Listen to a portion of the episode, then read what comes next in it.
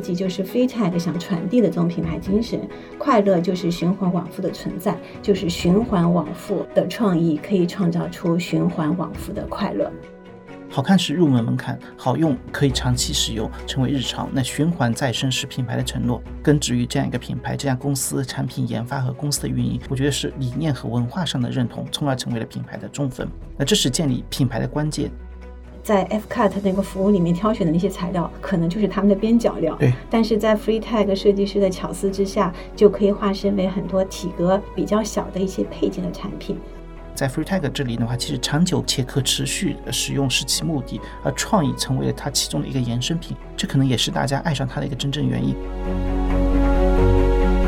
愉悦干货，提供坚果般的无负担商业与品牌营养。欢迎收听 B 里商业与品牌，在这里我们一起聊商业与品牌的有趣故事。我是 Linda 拿铁林，我是 Sean。Hello，大家好，我是 Linda 拿铁林。Hello，大家好，我是 Sean。这一期是我们生活方式品牌研究的第三期，主角呢是 Freetag，一个诞生于二十五年前瑞士苏黎世的环保再生品牌。今年的三月二十五日，他们在上海的胶州路上一个弄堂里开出了中国首家的品牌直营店，集合了产品售卖、F-Cart 定制服务以及包袋维修的服务。目前呢，Freetag 在全世界有四百多个零售和二十二家官方的直营店。那上海这家应该是全球第二家的对全球第二家直营店，并拥有一大批的忠粉啊。我们周围就有这样的一个 Freetag 的粉丝。那很多人都不太理解，为什么这个看上去有点脏，其实闻起来有点奇怪的味道，但是均价也不低，大概一个包要一千块以上吧。这样的 Freetag 会让全世界的粉丝啊疯狂。那如果你问 Freetag 是什么，你在小红书上去查一下，可能有人会说，在美国和欧洲，凡是酷的人和骑行的人都会背 Freetag。那上我记得你上周的时候录了一个 free time，对不对？对，为了做这一期节目，我去 买了一件。你觉得 free time 是什么？嗯，其实，在我的印象当中，就是一开始我零七年进入广告行业的时候，就看到身边有些福威公司的人慢慢开始在背这样一个包，其实是一款最早很多广告人背的篷布原料的手工包。有几个关键词，一个是环保，然后是时尚，最后一个可能是最重要的是独一无二，因为它的一个裁剪是独一无二的。为什么是独一无二呢？因为它有不同的帆布、不同图案、裁剪不同的位置，造就了它的独一无二。就世界上基本上是没有两个一模一样的 Freetag，对不对？是的，因为这个故事我们可以慢慢的来说哈。嗯，那其实我们也采访了一边身边的朋友，因为我们身边其实有挺多背 Freetag 的朋友，让他们用一句话来帮我们推荐一下什么是 Freetag。我们可以听一下他们是怎么说的。啊，如果用一句话向周围人介绍 Freetag 的话，我可能会说这是一个用回收卡车篷布做的防水包袋的品牌。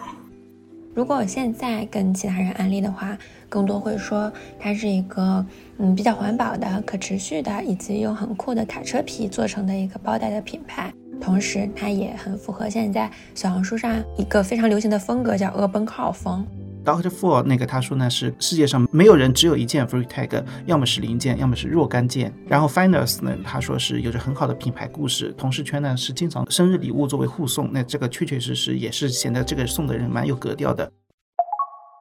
这个是大家对于 Freetag 一个非常一致的这些理解，也是它非常强烈的一些标签。那么今天我们对于 Freetag 的生活方式品牌研究呢，就从它的品牌的起源说起。刚才那个上友说，他之前在零七年的时候就看到广告圈的很多朋友在背这个 Freetag。的确，那个他的创始人是一对兄弟，叫做 Marcos Freetag and Daniel Freetag，他们是设计师兄弟，两个人都是设计师啊。所以在一九九三年的时候，这个品牌创立的。那他们是居住在瑞士苏黎世。那瑞士苏黎世的话，其实是一个有很多雨季的这样的一个城市。我去查了一下，大概三分之一的时间，苏黎世都会下雨。他们兄弟俩。呢，又非常的爱骑自行车，所以他们又是设计师，对吧？就是设计师经常会去提案嘛，他们就骑着自行车去提案，下雨了，然后放在包里的那些设计图纸们就湿掉了，然后就很尴尬，可能在提案的时候，所以他们就一直想怎么样可以有一个就是防雨的、防水的这样的一个背包。所以有一天呢，兄弟俩在他们的公寓里，那天正好又是在下雨，然后他们望着窗外，这时候开过一辆卡车，引起他们的注意。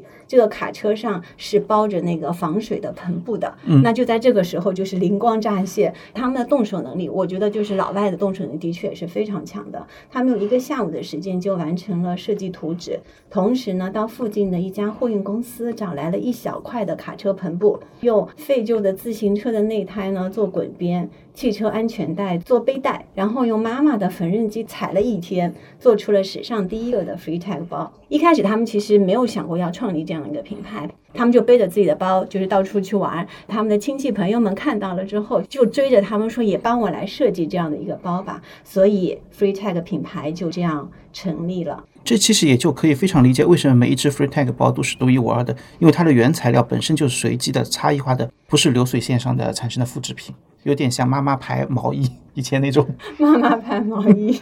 呃，Free Tag 其实最大的创意点就是把原先你认为已经废弃的一些东西，就是卡车篷布，再次利用，然后通过创意设计的方式，把它变成为实用又潮流，而且非常个性的这样的一个包带。再循环不仅是 Free Tag 品牌的一个起点，也是它诞生至今所有产品开发的思考和实践的一个方式，甚至可以说是一种原则。那我们就具体来说说他们究竟是怎么来做的。第一点就是再循环这一点，它成为了所有产品开发的一个思考的一个方式，贯穿在整个产品以及运营的各个的环节。那产品上面，其实我们刚才已经说过了，对吧？就是利用废弃的卡车篷布、汽车轮胎、安全带等等，设计成独具防水功能的这个 Free Tag 的包。天然的，其实就和城市啊、和骑行这样的文化，就是产生非常强的一个链接。上也是因为现在爱上了骑行，然后要买一个这样的 Free Tag 包。第二点呢，就是说在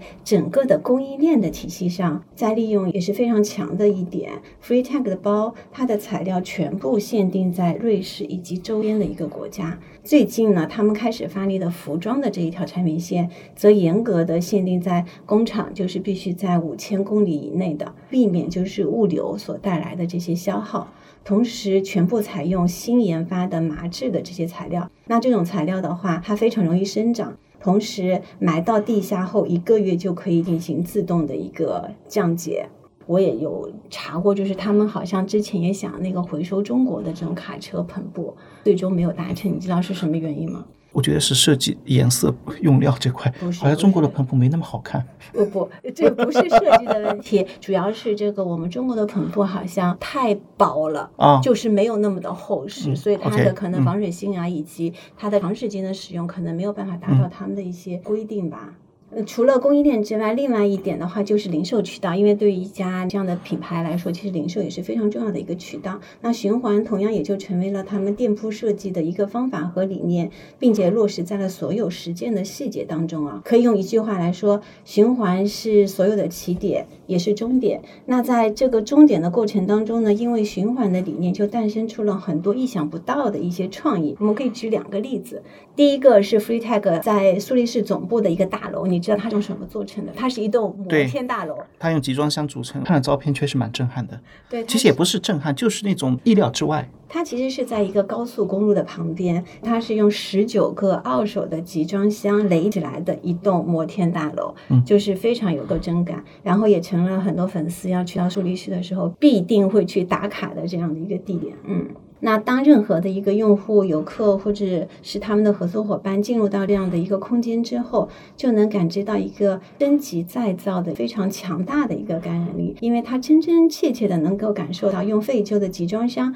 也可以变身潮酷的这样的一个品牌店铺，让它仿佛获得了第二次的一个生命。这种强烈的感官刺激，就是 Free Tag 想传递的这种品牌精神。快乐就是循环往复的存在，就是循环往复的创意可以创造出循环往复的快乐。我觉得这是一个非常棒的一个理念对一个理念。那第二个零售的例子，我们上海胶州路的首店。对我说说对于胶州路那个手店的一个直观感知，因为这也是最近小红书上打卡比较多的一个地方。上周五晚上我们过去，其实有几个观感。第一呢是选址确确实实非常特别，它远离静安区那个繁华的商业地段，在普通的民宅当中。入口呢是一条窄窄的里弄，两边是居民区的电瓶车啊、理发店的招牌。我走进去的时候，有一位老阿姨，甚至还在摘蔬菜，就是那种很上海里弄旧式里弄的那个味道。第二点的话，就是建筑是非常原味的，装修也很克制。据说这是一栋二十世纪八十年代的建筑，曾经呢是一家纺织工厂。后来被改造成了青年旅社，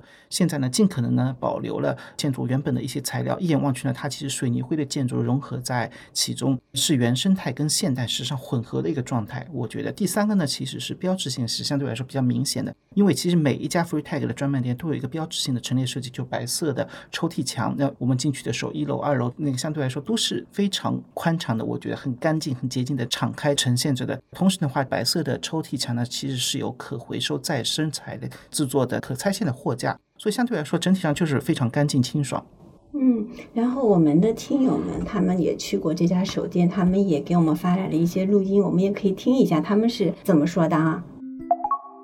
我是在上海，我去过巨鹿路七五八的店，也去过线索。二期他们的第二家旗舰店，然后那家店其实我体感非常好，因为它很欧本，非常工业风，很开放，就是很有敞亮的，就是拥抱整个社区。它没有墙，没有玻璃，然后没有围，没有边界，所以非常的眼前一亮，也非常符合品牌的调性。这一家是开到居民区的店，我是觉得它不是特别扰民的原因是。线索的一期、二期，它都是旧厂房改造的项目。然后它在一期、二期的改造的时候，其实就已经定位是一个在很靠近居民区里的一个商业体，在没有很多噪音的前提下，我觉得并没有太多扰民的这个问题。我是 Free Tag 胶州路店开业的第一个周末预约进店体验的。总体而言，这家店给我最大的感受呢，就是自在与开放。大致呢，我想是源自于三个方面。第一，店铺选址是在胶州路的一条弄堂里。弄堂其实是上海特有的一种民居形式，这里有城市本土文化和历史印记，也有最浓厚的生活日常的气息，是上海市民最自在的生活场所。第二，这家店的服务是令人感到非常的舒适。其实 Frita 的包袋的价位并不低，但是和其他奢侈品店不一样。胶州路的 f r e t a 店呢，让我感到没有丝毫的购买压力。整个店铺体验呢，从一楼入口处摆放的一排啤酒开始，你是可以随意喝的。到一楼的工作坊定制包袋的这个区域呢，工作人员会非常热心的和你讲解定制的流程和品牌故事。第三是 Free Cut 这家店的开放的态度。我想说，这家店大概是极少数可以让你随意举起单反来拍照的一家品牌门店。其实这种拍摄的行为在很多店是被禁止的，尤其是奢侈品店。Freeta 的工作人员他非但没有制止，而且很热情大方的和我说，除了产品，空间部分随便拍。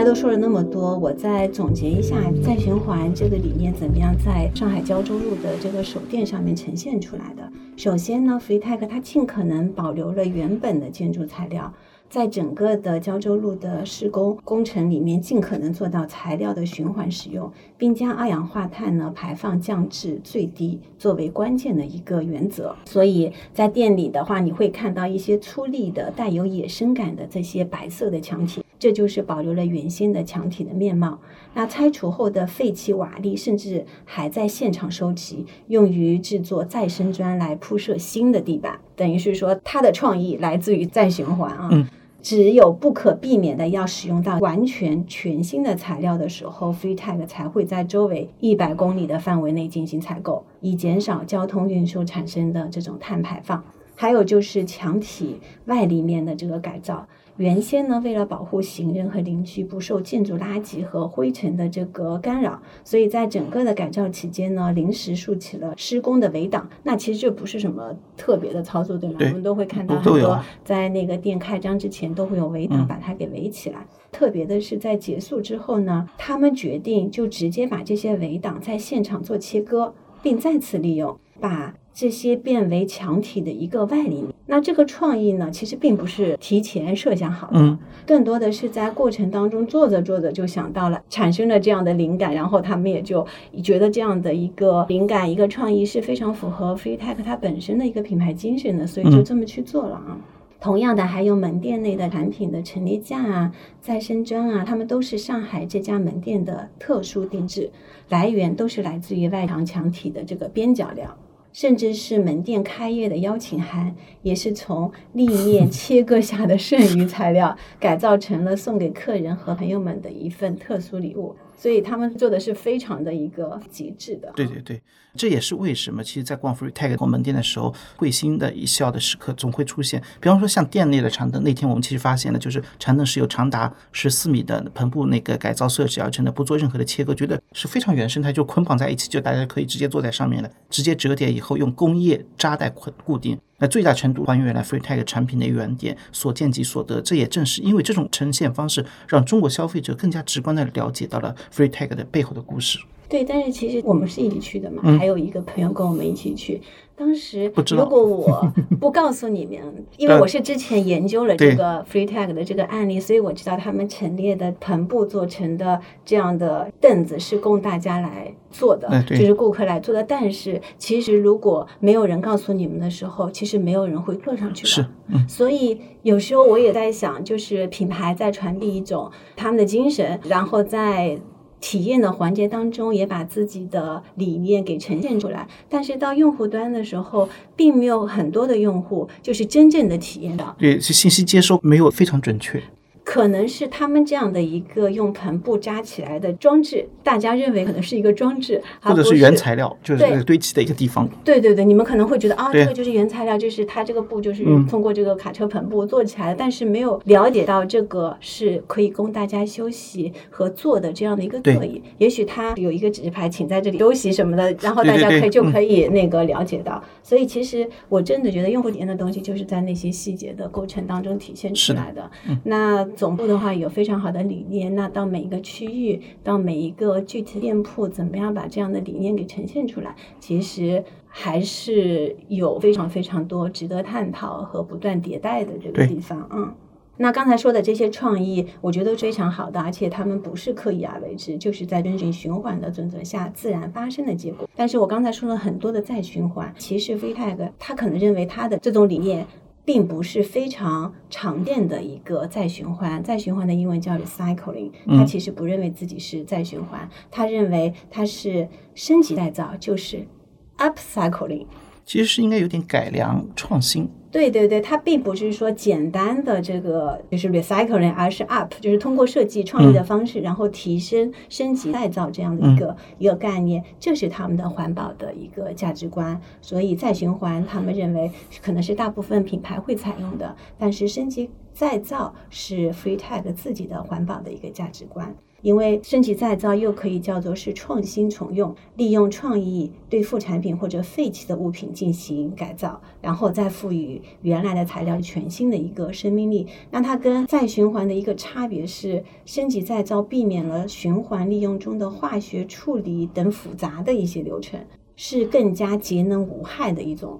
一种方式啊，对。因为其实虽然说再循环，其实在整个的再循环的过程当中，可能还会有很多那个不环保的那个事情发生。回收的卡车篷布呢，很大的一块工作其实就是清洗。传统的清洗方式会耗费大量的水的资源，这些污水流向河里，又产生了大量的污水这样的一个废料。所以 Free Tag 的清洗流程当中使用的是回收的雨水，以及他们自己秘制的改良的清洁剂。其实我有尝试的去搜索一下。秘制改良的清洁剂究竟是什么啊？但是没有没有找到，这也可能也是一个 marketing 的包装的一个对，讲。讲故事的方式方法，对对对就像嗯可乐的秘那秘方那样。对对对，在具体的制作和设计的过程当中呢 f e e Tag 也力求材料的充分利用和个性化的一个改造。那在设计师的辅助下面，围绕用户需求的定制，既可以保证设计的统一性，也可以考虑到就是边角料的一些物件的启用。所以其实 F Cut 就是我们的胶州路店也提供的这个定制的服务，嗯就可以让顾客。挑选剩下的材料。它其实那些在 F Cut 那个服务里面挑选的那些材料，可能就是他们的边角料。对。但是在 Free Tag 设计师的巧思之下，就可以化身为很多体格比较小的一些配件的产品。那比如是钥匙扣啊、笔袋啊、卡片盒啊这些新的一个产品的状态，然后开启他们这个原来卡车篷布的一个新的一个生命的一个旅程。所以过去的近三十年，也就是九三年，其实到今天应该是第二十六个年头了。Free Tag 始终在摸索，然后不断的追求高效的生产、民主的定制以及可持续这三者之间的一个平衡。可循环也成为了用户运营的实践的一个方式。那我们刚才有说到上海胶州旗舰店，除了售卖以及定制服务之外，还有一个就是维修的一个服务。那这也是体现了它可循环的一个理念，就是用维修代替丢弃的一个修包的服务。那相比起绿色的这个标签呢，Free Tag 更相信产品的永续的一个生命的周期，这是一个观念的一个问题啊。因为可能我们有些人会认为啊，修一个包是不是认为这个质量不好？你会觉得吗？如果一个品牌提供修包服务，会啊，真的真的。其实我觉得维修的话，一定程度上就是对质量的一个不信任吧。如果这个服务多了。可能在以前，我觉得十年前，对于我们中国的消费者来说，我们很多的一些物质或者买到这样的一个消费，还是在体现自己的一个 social status，就是一个社交的属性，可能炫耀的属性在里面，更多的成分在里面。但是随着我觉得这几年的话，为自己买，让自己愉悦，越来越成为更多人追求的一种价值观。我一个包。如果我非常喜欢它，它可以提供修包的服务，可以让我就是继续的使用它。我觉得这个其实是一个品牌，因为现在大家都在说环保，然后怎么样让减少资源的浪费。在这样的情况下，我觉得慢慢的开始愿意去用修包的这个方式。让我的消费成为我自己消费的一个标签，新消费的一个标签。我觉得是在上海这样的城市或者一线的城市，慢慢的在一小部分人群当中正在实践这件事情。因为除了 Free Tag 之外，像 Patagonia 这些，其实都是提供这样的维修的这样的一个服务。对，现在好像比较流行的一个概念叫永续理念。对，因为他们也提倡，就是说你能修就不要买。其实并不像以前的商家，就是让你不断的买，不断的买，对吧？嗯。那第二个就是用交换来代替再次消费的 swap 的一个活动，swap 就是 S W A P，它的全称叫做 shopping without any payment 这样的一个活动，其实就是交换包带的这样的一个方式。就以物换物。对，因为在 Free Tech 看来，原材料和物品都是可以二次利用的，但是快乐本身也是可以不断传递的，所以就是用过用互换包袋的这种方式，以此来。抵抗冲动消费和减少消费，并获得新的一个产品的一个体验。对，在接连过去两年的双十一和黑色星期五，Free Tag 都会准时的关闭它在线商城和网站，以 Swap 方式鼓励包友们线下交流和互换产品。那在当天，其实数十位新的包友会借助这场活动结交认识，并获得新的包袋体验，快乐由此不断的传递下去。因为确确实，因为每个包都是独一无二的，说不定对方买的那个包曾经就是我想拥有的那个配色。我觉得这是一种非常快乐的体验。对，那你的包用旧了之后，你想不想加入这样的活动？如果这个包的配色是我很喜欢的，我觉得我不会。就是互换包这个，我不知道在中国的市场它的接受程度有多大。是这个，我觉得是有待考验的吧。当然，现在其实随着闲鱼啊、多爪鱼类似于这种慢慢的流行，其实可能互换的概念也会慢慢的被大家接受。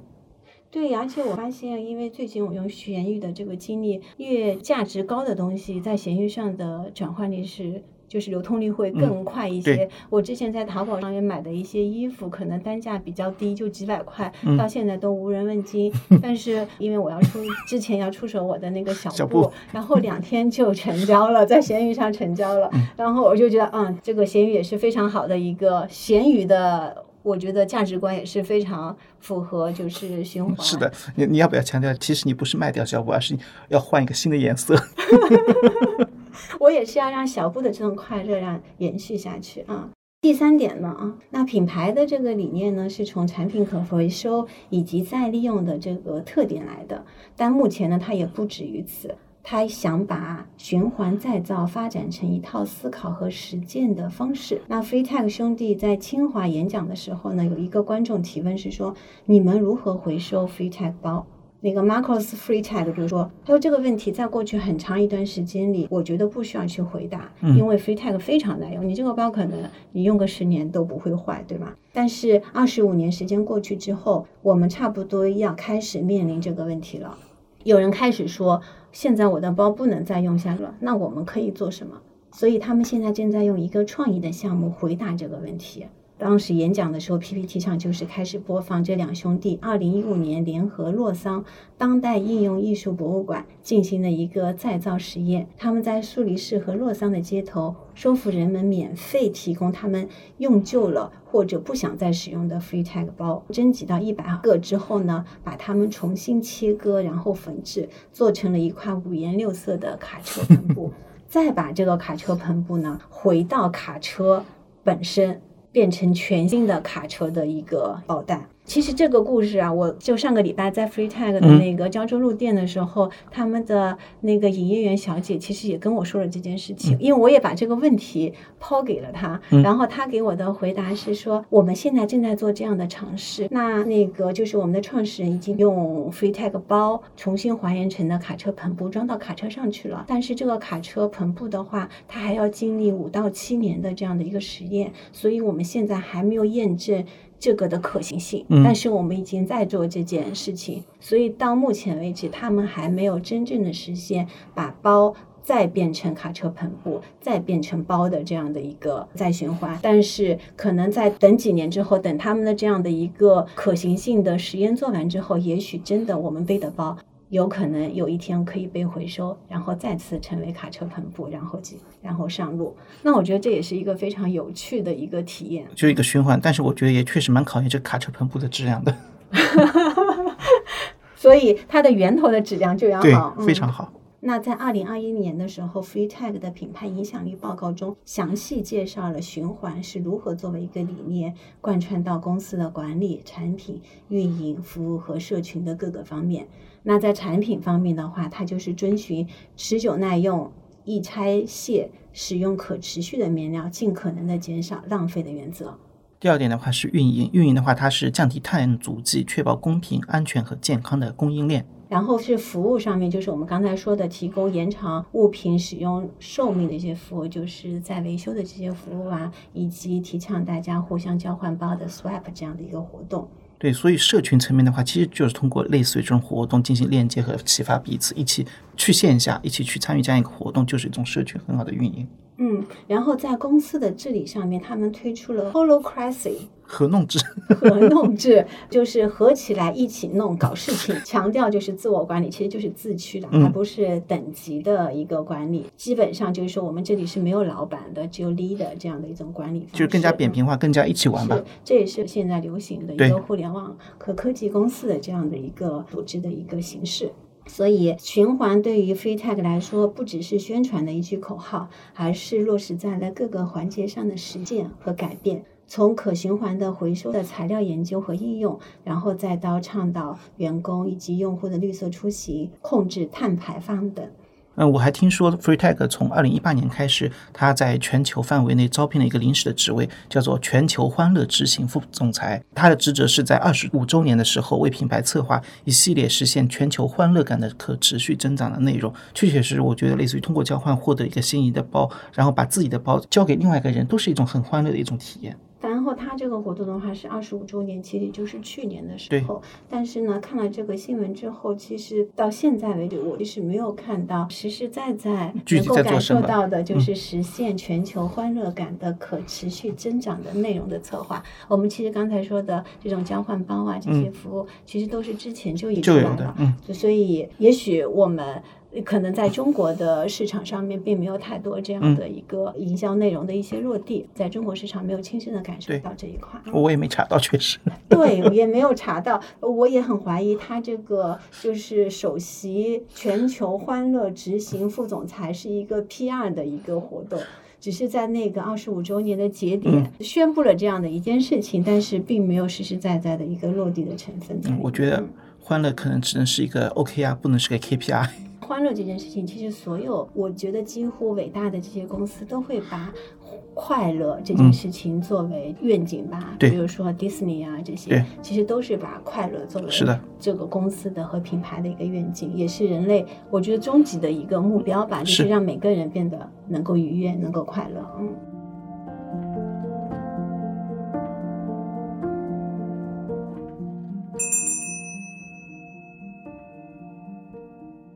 那接下来我们就来说说 Free Tag 到底是一门怎么样的一个生意，它到底赚不赚钱啊？Free Tag 每年呢，它就生产大概四十五万个看上去有点脏的包，每个包的图案还都独一无二，所以其实我对四十五万这个词觉得还是蛮惊讶的，这是一个非常庞蛮大的因为它又是有很多是手工来做的，啊所以它有四十五万的这样的一个量，我觉得是非常了不起的啊。Free Tag 兄弟说，他们做的其实是一个 know how 的生意。也就是说，他们知道一些别人不知道的，然后他们就利用这些认知上的差异，把生意给做起来。嗯，它的护城河护城墙比较高。哎，但是我不知道，我其实，在那个 查这些资料的时候，也有看到网友留言说，啊，我们的义乌分分秒秒就可以把这些东西给做出来。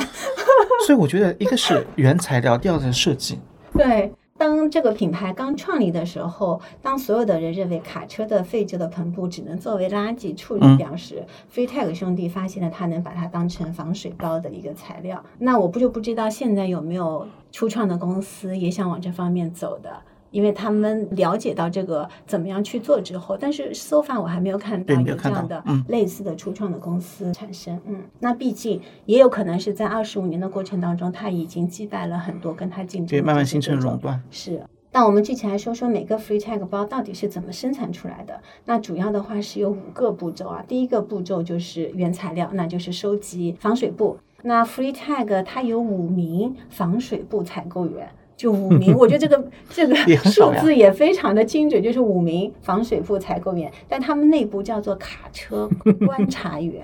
就是赋予了他一个非常有逼格的这样的一个职责的一个名称，也可以看到他其实是有嗯专业性在那边的。他们的任务就是每年必须要找到六百四十吨的防水布。他们通过不间断的通过电话，或者是到欧洲高速休息站旁边去找卡车司机以及卡车公司去跟他们聊，以便可以采购到理想颜色的防水布。刚才有说了，他们也曾嗯尝试从中国采购，但是我们的防水布质量不太符合他们的需求，就是太单薄了。你这让我想到他们的角色有点像星探。嗯，他们就是防水布的星探。对，因为对颜值也有要求嘛，所以他不仅是说找到这些防水布，还有就是他觉得是可以设计出好的包包的防水。第二步是拆分防水布，那将巨大的防水布变成可循环的个性化产品。首先是要把金属环扣、皮带、安全带等其他制作 Free Tag 包不需要的东西都剪出去，并识别出放在拆解工作台上的每一块防水布的潜力，就有没有可能、有没有价值做成一个好的包。然后是剪切、撕裂，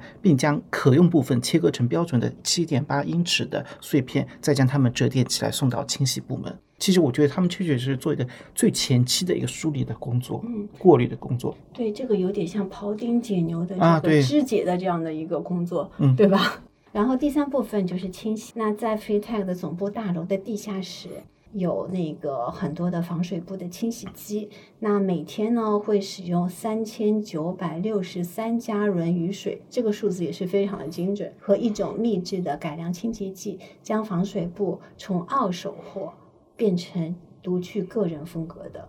它能够从一些看上去老旧的东西清洗之后，就变成复古的这种风格，把防水布的那种内在的美给呈现出来。之后就是晾干，再按照不同的颜色打包送往包袋设计师的手中。嗯，接下来就是设计这一环。那设计师们用模板和刀剪裁防水布，把它制作成各个包袋，呃，实现至善至美的一个设计。呃，之后呢，还要确保剩余部分可利用上。所以呢，Free Tag 的包不但要功能实用，而且它是外观上是非常强调漂亮和个性化的。其实你看到 Free Tag 每个包，其实它都蛮有设计感的，对，对吧？啊，嗯那最后一个步骤就是缝制。那每一个 Free Tag 包都是手工缝制的，它是通过交给有多年缝制经验的合作伙伴来完成的。那这些缝制的师傅们呢，非常精通缝制比皮革还要厚重的这种防水布。那缝好的包带呢，回到苏黎世总部后，会经历一系列严格的质量控制的一个检测，以确保一切都是合格的，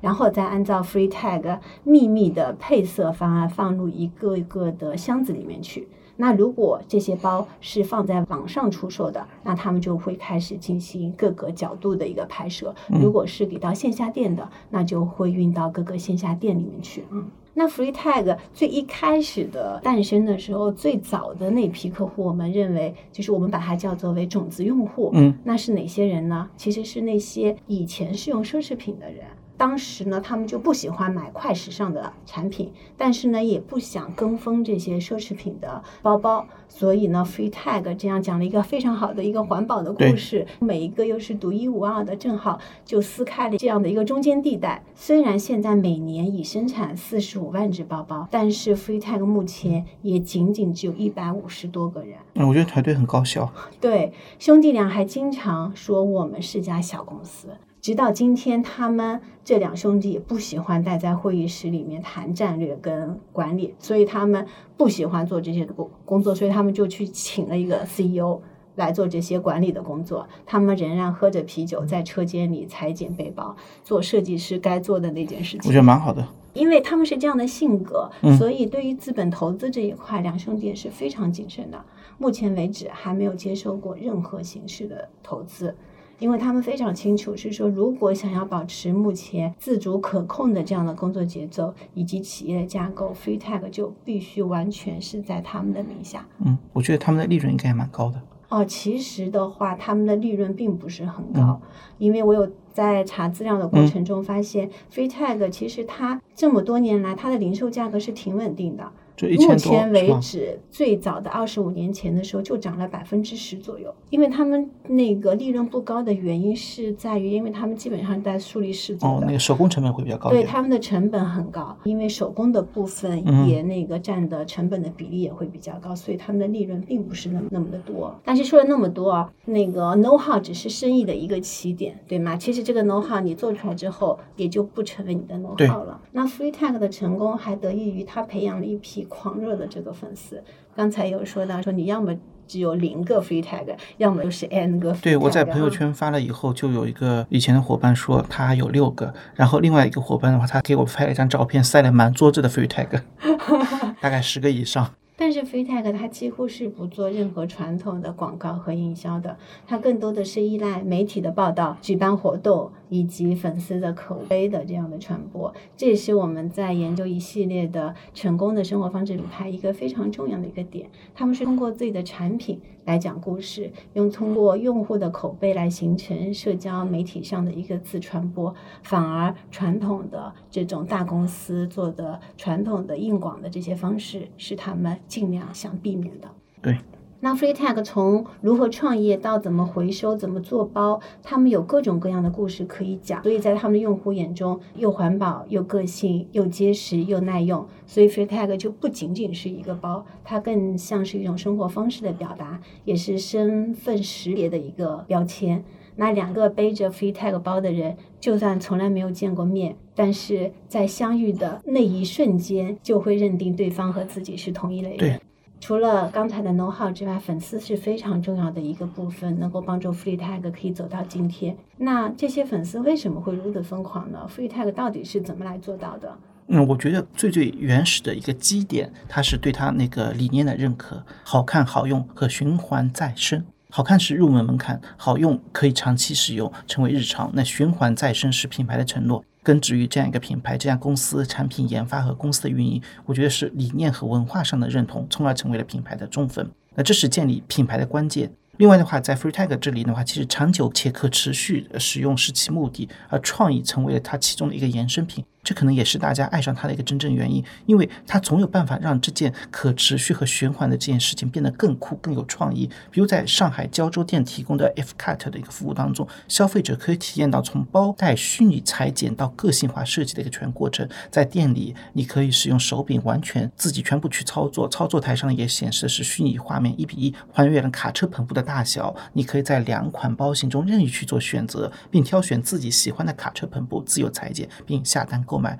那最终这个订单也会同步到苏黎世总部，经过数周的制作完成以后，再从苏黎世的工厂远渡重洋寄到你的手中。我们在自己的朋友的群里面，其实他拿到自己定制的包之后就会晒出来了。我对觉得这其实就是一个传播吧，就是是自发的用户对你的一个传播。啊，那第二点就是产品的独一无二，这一点其实我们也说了很多遍了。对，因为 Free Tag 每一块防水布都有不同的纹路和磨损的情况，因为它就是自然的产生的这样一个情况，造就了每一款 Free Tag 包都是独一无二的。那在富人云集的这个瑞士这样的一个国家，他们都非常擅长将一件昂贵的设计做得不留痕迹，更对有个性的东西难以产生抵抗力。所以，尽管这块包售价并不便宜，但仍然受到了很多人的欢迎。对，我觉得这个也是他们瑞士这些品牌的一个擅长点，品牌通过手工制作的方式方法，把它个性放到极致化。嗯，然后一个是个性，另外一方面它真的是实用性很对强。我觉得这也是可以让你就是作为日常的使用的一个很关键的一个。因为现在如果你只是 for 社交场合的出席的这样的使用，其实会觉得跟我们的生活是有距离的，嗯所以它很难成为一个生活方式的一个品牌。对，不能中它可看不重用。对，它可能就是一个奢侈品的，但是如果你要成为一个生活方式品牌，它必然会成为你日常的一部分，对这是很重要的一个点。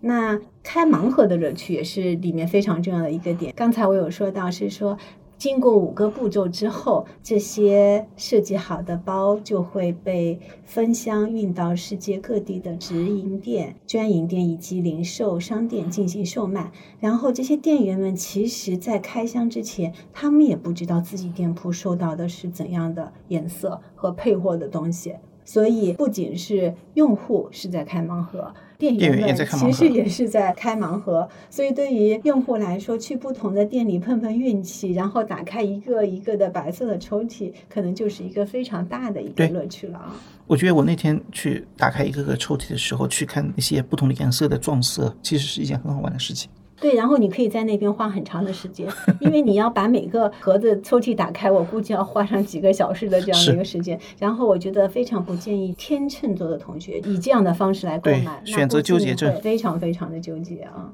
创始人兄弟当中的 Daniel Freitag，他曾经在接受采访时说过，他说：“我们为什么不做广告呢？是因为我们更愿意花时间和花钱与我们的用户进行直接的这些沟通。”哦，用户企业，对，所以他也觉得这也是消费者喜欢的一点。嗯，他也不希望那个消费者认为他们是在为广告而付钱，他希望他们的用户认为他所有花的钱都是在为产品付钱。哎，我觉得这点理念是非常对的，也是当下慢慢被更多的人接受的。不要去那些为营销去付钱，而是为真正的产品价值付钱。对，但是这其实是非常难的一点。就像我们这一系列的生活方式品牌，其实基本上都经过了至少是十年以上这样的一个经历。所以你要做成一个真正的生活方式品牌，是要经过时间的沉淀、商业的沉淀、用户的沉淀，其实各方面的沉淀，经过。磨难之后，才能真正的走向生活方式，真正成为日常用户的一部分。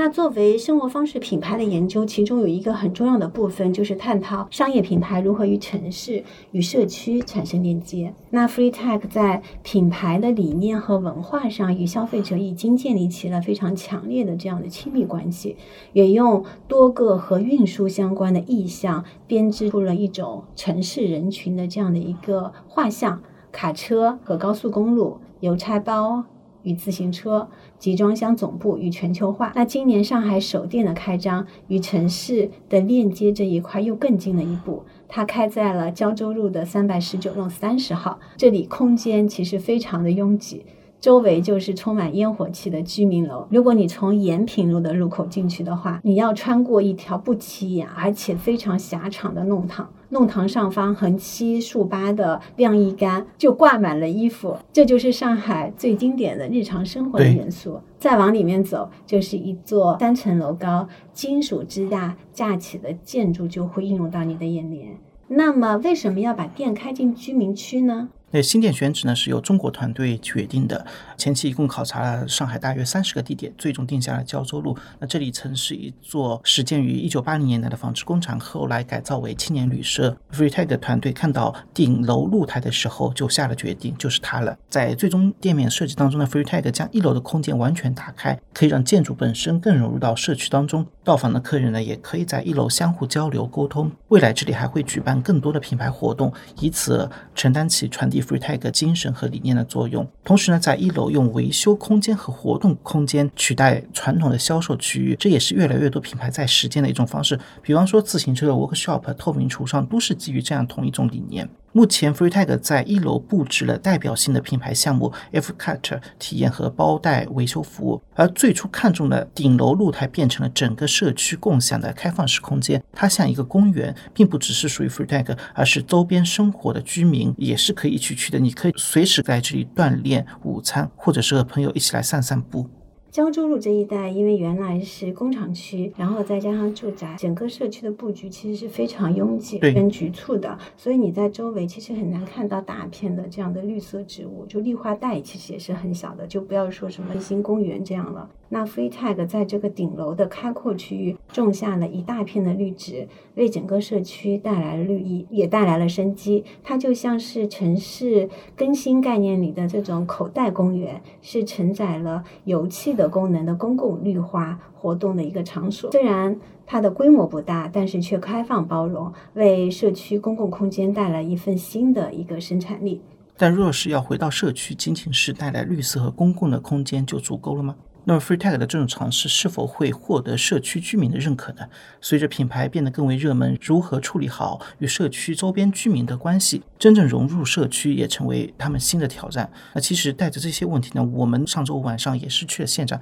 想和居民聊一聊。但是比较遗憾的是，那天晚上我们大概到的时候是七点钟左右，他们的露台已经关闭了，说是六点钟就关了。我们会认为，在之前的宣传当中，这也是一个亮点，因为露台可以跟相邻的公共的屋顶互相连接，街坊。邻居也可以随时来这里闲聊、漫谈、开展活动。但如果六点钟真的关门了，我觉得对于附近工作的年轻人来说，它其实不是一个真正合理的时间点。所以我刚才说的前面的 FreeTag 的品牌，希望把这个顶楼打造成这个社区的一个公共的空间。但我们上周去采访的时候，其实我当时对这一个采访还充满了期待，因为想看看是不是遇到那个附近的居民，可以跟他们聊，想看一下 FreeTag 这样的一种新的跟社区链接这样的一个方式，对于当地的实实在在居民他们的感受是怎么样的。但是非常遗憾的是，顶楼 顶楼这边已经关门了，过早关门，对，过早关门了。同时，他们的店员跟我传递的是说，这个其实没有太多的人会去上去，因为他们也不知。知道我是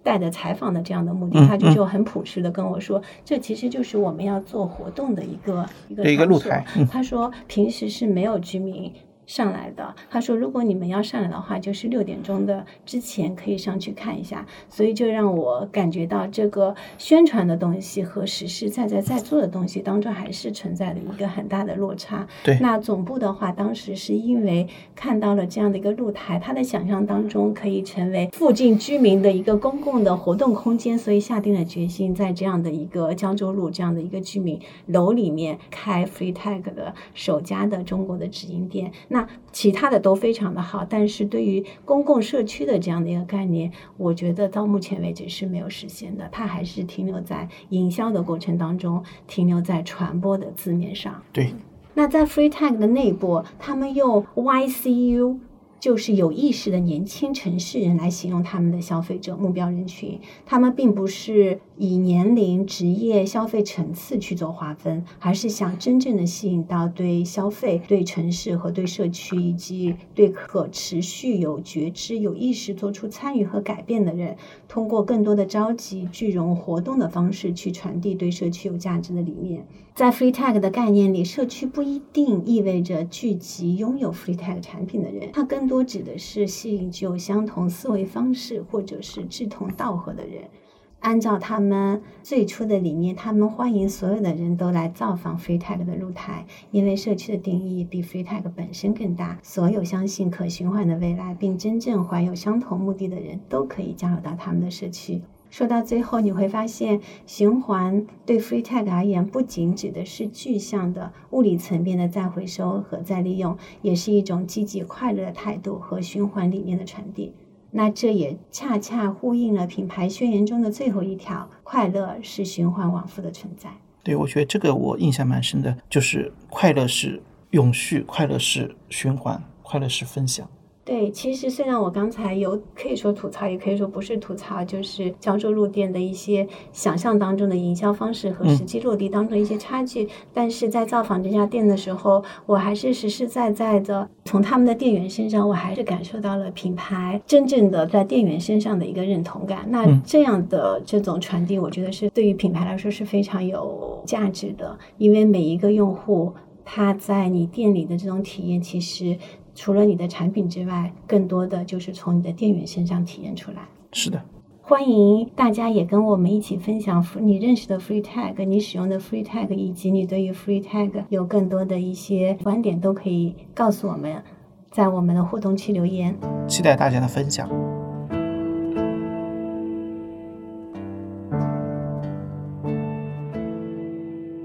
感谢收听本期话题。B B 商业与品牌已上线小宇宙、苹果播客和 QQ 音乐。如果觉得还不错，请给我们五星好评，以及分享给身边的朋友，这对我们很重要。也期待给到我们改进建议，让我们下期做得更好。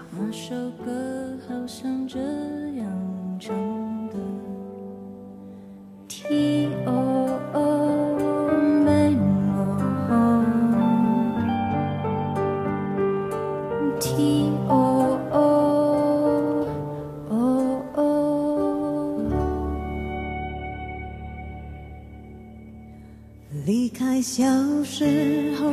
有了自己的生活，新鲜的歌，新鲜的念头，